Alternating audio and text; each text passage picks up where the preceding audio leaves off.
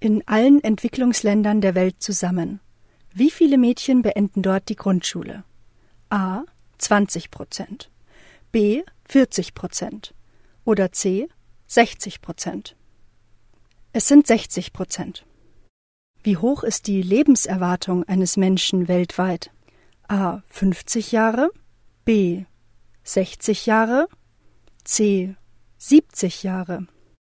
Die weltweite Lebenserwartung liegt bei 70 Jahren.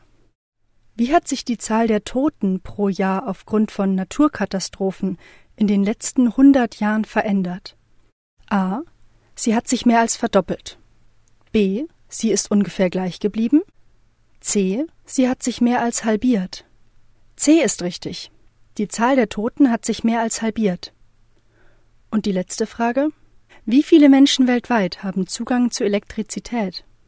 A 20 Prozent, B 50 Prozent, C 80 Prozent.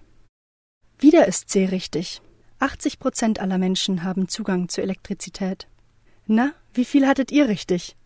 Das waren Fragen des schwedischen Mediziners Hans Rosling. Er hat das Buch Factfulness, wie wir lernen, die Welt so zu sehen, wie sie wirklich ist, geschrieben, in dem er positive Entwicklungen weltweit beschreibt.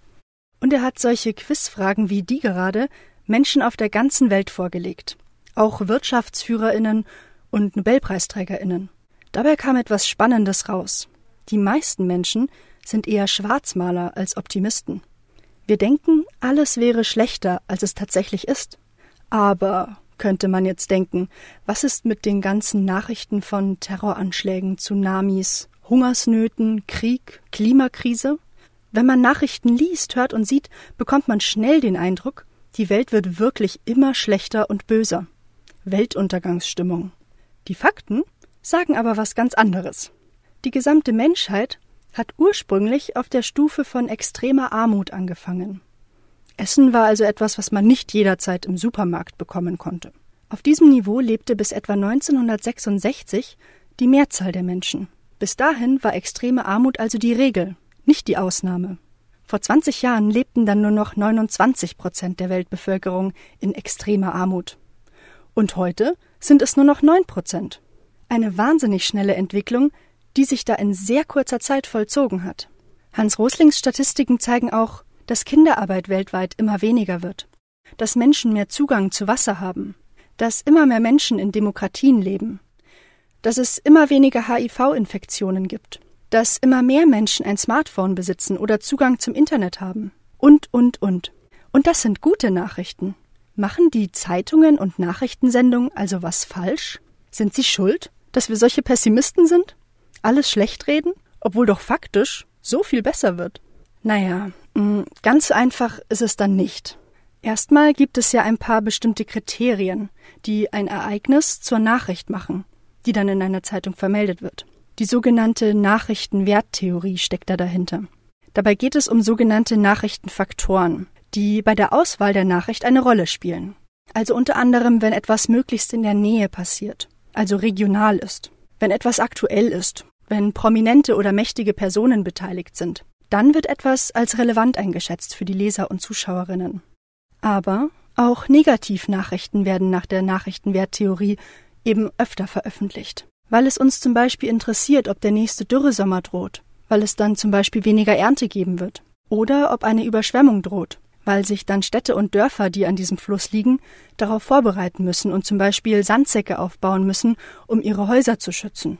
Naja, und die schlechten Nachrichten lassen sich halt auch meistens besser verkaufen als alles ist schön und läuft prima. Die meisten Journalistinnen, sowie auch die meisten anderen Menschen, finden schlechte Nachrichten spontan interessanter.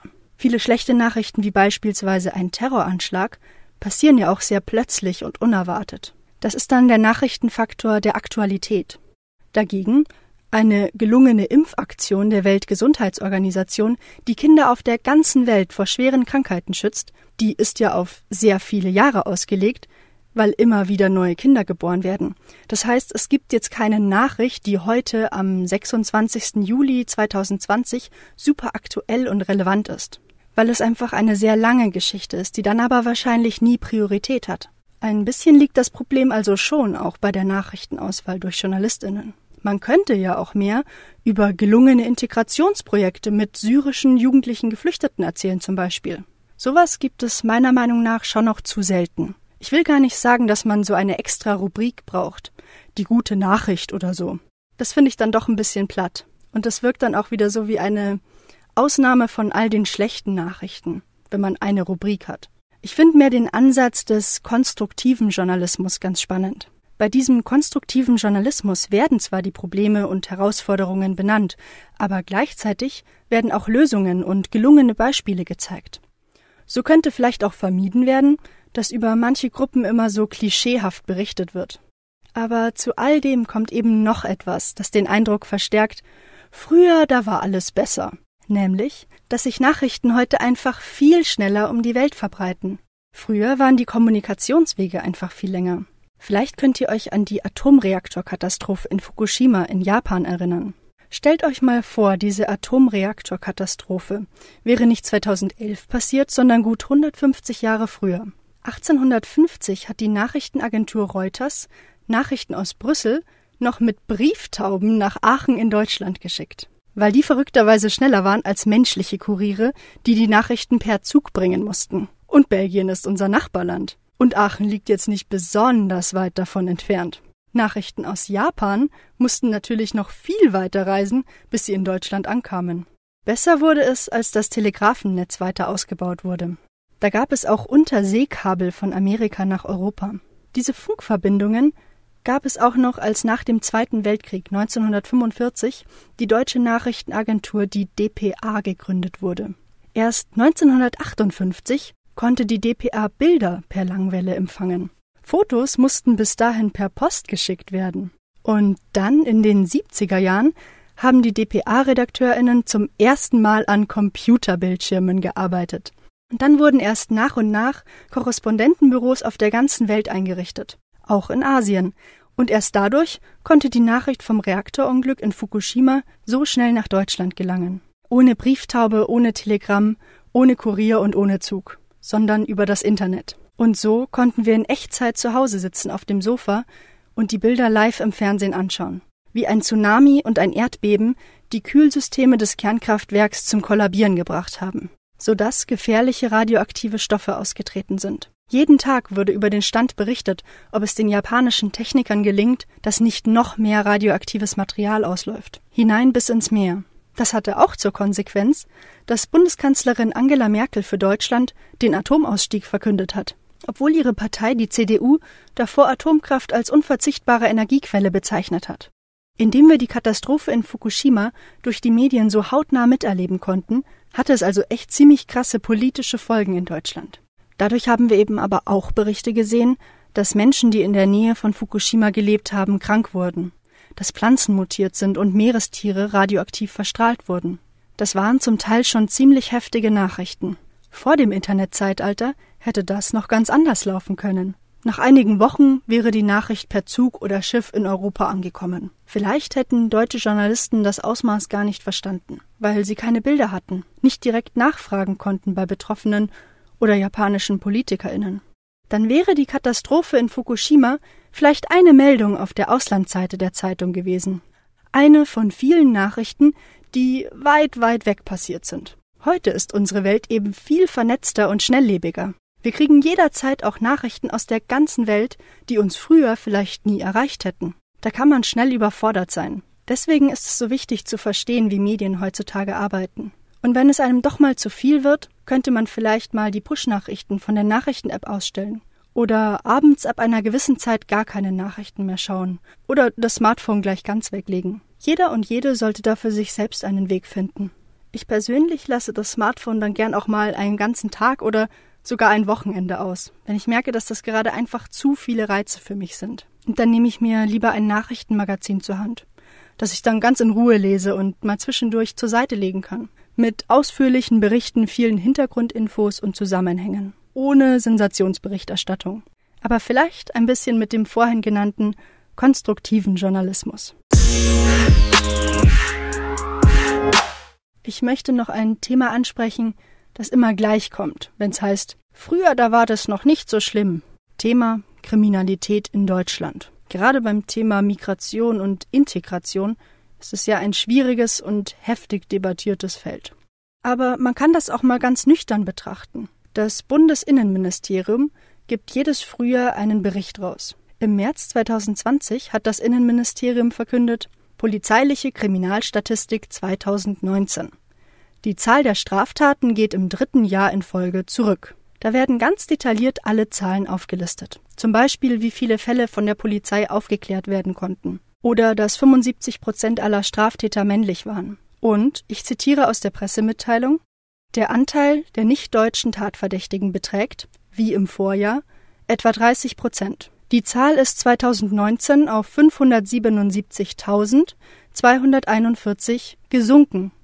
2018 589.200. Also, auch hier, bitte nicht von gefühlten Wahrheiten leiten lassen, sondern erst auf die Fakten schauen. Die Zahl ist runtergegangen. Dennoch sind es vielleicht zu viele. Und dann nicht schimpfen, sondern nach Lösungen suchen. Nur so kann Journalismus sein hehres Ziel verfolgen, die Welt immer ein ganz kleines Stückchen besser zu machen. Denn das steckt letztlich dahinter, wenn gute Journalistinnen kritisch nachfragen, Dinge hinterfragen und Ungerechtigkeiten benennen. Es ist wieder Zeit für die klasse Rechercheaufgabe. Die läuft diesmal quasi ganz nebenbei am Smartphone. Ihr sollt einen Tag lang online die News oder die Push-Nachrichten einer Nachrichten- oder Zeitungs-App verfolgen. Und am nächsten Tag schauen, was davon wie ausführlich in einer Tageszeitung eurer Wahl drin steht, die ja am Tag vorher, also einen ganzen Tag lang, zusammengeschrieben wurde und quasi die Nachrichten von gestern enthält. Da könnt ihr euch eine gedruckte Tageszeitung nehmen oder ein E-Paper. Es geht im Grunde darum zu sehen, das Internet beschleunigt das Nachrichtengeschäft enorm. Ihr sollt beurteilen, ob in diesem Schlagzeilengeschäft online auch manchmal wichtige Infos vielleicht verloren gehen. Wenn alles möglichst kurz und prägnant gesagt sein soll, weil die Menschen online alles immer super schnell wissen wollen. Findet heraus, mit welcher Art von Journalismus ihr mehr anfangen könnt. Dem schnellen und sensationsorientierten oder dem langsameren, reflektierteren und oft auch gründlicher recherchierten. Und vielleicht nehmt ihr das ja auch ganz anders wahr als ich. Diskutiert das gerne in eurer Klasse. Und wenn ihr innerhalb der Klasse mehrere Nachrichtenseiten online angeschaut habt, welche Seiten machen da aus eurer Sicht guten Online-Journalismus? Und was macht das in diesem Fall aus? Schreibt mir gern von euren Eindrücken. Aber noch eins, bevor ihr loslegt. Das Fundstück in dieser Folge ist diesmal Light Up News. Die Studierenden aus Mittweida wollen kurze und prägnante News auf sozialen Netzwerken liefern. Ich habe den Account auf Instagram gefunden. Es gibt ihn aber auch noch auf Facebook. Ich finde, Light Up News arbeitet sehr schön mit den Kacheln im Feed. Auf der ersten Kachel ist immer ein Foto zur Illustration, plus Schlagzeile, plus kurze Erklärung dazu. Auf den nächsten Kacheln steht dann die etwas ausführlichere Nachricht oder auch mal eine kürzere Kolumne. Auf Light Up News gibt es ganz klassische Nachrichten, an denen man auch auf keinem anderen Portal vorbeikommt. Sowas wie Hagia Sophia ist wieder Moschee. Eine Nachricht vom 24. Juli 2020 aus der Türkei. Aber auf Light Up News gibt es auch ungewöhnlichere Nachrichten, die man nicht überall zu lesen bekommt. Zum Beispiel erste Milch mit demokratischem Preis im Handel. Es geht da um die Marke Du bist hier der Chef. Die will Landwirte fair bezahlen und setzt gleichzeitig auf Nachhaltigkeit. Also, schaut gern mal auf dem Account mit dem Kerzenlogo vorbei und schreibt mir gern, ob er für euch eine Erleuchtung war. Jetzt noch ein paar Schlussworte, um den Bogen zu spannen zum Anfang mit den ganzen positiven Entwicklungen auf der Welt, die wir als Pessimisten oft nicht sehen oder vergessen. Natürlich ist es irgendwie richtig, dass wir darauf schauen, was noch nicht gut ist. Es soll ja eben auch besser werden. Dabei dürfen wir die Fakten aber nicht vergessen. Dass viele Dinge tatsächlich besser und nicht schlechter geworden sind. Das zu leugnen ist nämlich auch irgendwo gefährlich, wenn die Fehlinformationen zur Gewohnheit werden. Und Untergangsstimmung ist sicherlich ein ganz schlechter Ratgeber, wenn es darum geht, in die Zukunft zu schauen und sie positiv zu gestalten. Das gilt für Journalistinnen sowie für alle anderen Menschen auch. Also, informiert euch und bleibt neugierig. Bis zum nächsten Mal. Ich freue mich auf euch.